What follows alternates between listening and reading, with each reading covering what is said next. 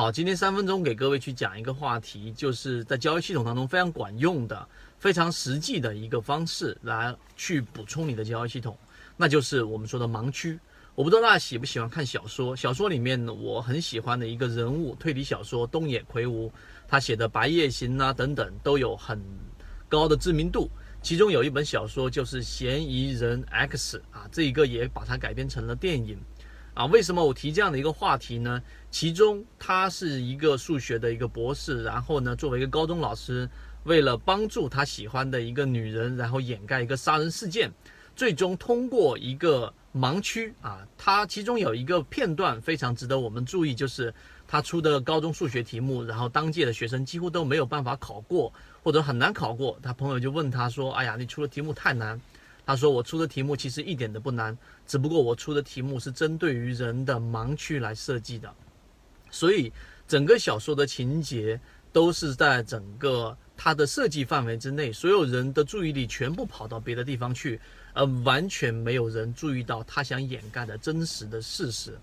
这是我去讲的这个例子——盲区。那为什么会提到它呢？呃，实际上跟我们的交易也是一样的。”在交易系统过程当中，我不知道大家有没有注意过，可能有些人会定义自己的交易，我的交易行为之所以会亏钱，是因为我的买卖点把握的不好；有些人认为我的交易行为是因为我的这一种执行力做的不好；有些人的交易行为认为可能是我对于这一个选股的方向啊选的股票不是特别好，等等等等。但是这一些呢，实际上啊，我想在大家的这一种判断的过程当中，大部分都是来自于我们说的系统二，就是我们所说的这一种感性认识啊，感性认识。由于感性认识的这一种判断，大部分都是没有任何依据的，没有数据作为支持的，所以这样的判断，以我们以往的经验来看，大部分都是判断失误、判断错误的。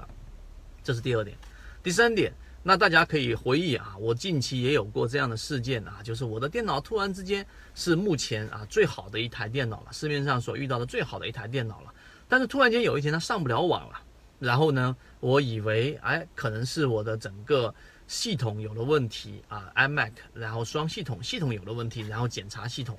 系统没有问题，然后呢，我以为是我的路由器出了问题，因为原来是用的好好的，然后我去检查了路由。又有以后来又以为是我的设置出了问题，但是最后最后最后我发现其实是我的主线就是网线上出了一些小小的问题，一下就弄好了。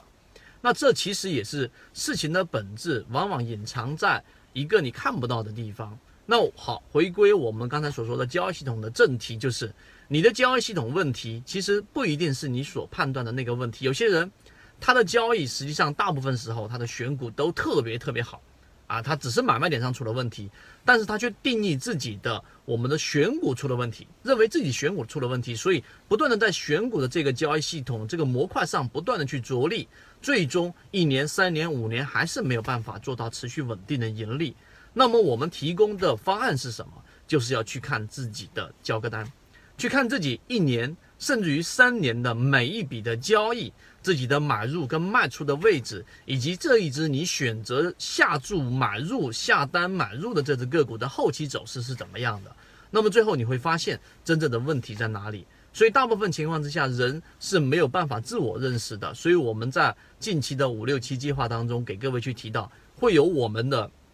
这个呃圈子里面的。这个管理员老师朋友，然后帮你去看你的每一笔交易，最后给出你我们专业客观的这样的一个判断，这全程都是免费的，因为我们讲的是我们要去了解互相的盈利模式，然后去做这样的一个分析，这是我们做这个圈子的初衷。所以最近期很多人反馈这样的效果非常不错。因为自己没有办法去实现的事情，通过专业的人，通过第三方客体来判断，最后就能找出自己交易的最本质性的问题。所以我想，呃，如果你能理解今天我讲的关于盲区的这个话题，你就会知道很多东西是我们自身是没有办法克服的，必须借助于外力。那为什么你不去用外力来克服呢？所以今天的这个盲区，希望对各位来说有所帮助。如果你想加入到我们的这个五六七计划，或者想要去真正的了解自己操作的问题是什么，可以找到我们的圈子。希望今天我们的三分钟对你来说有所启发。好，各位再见。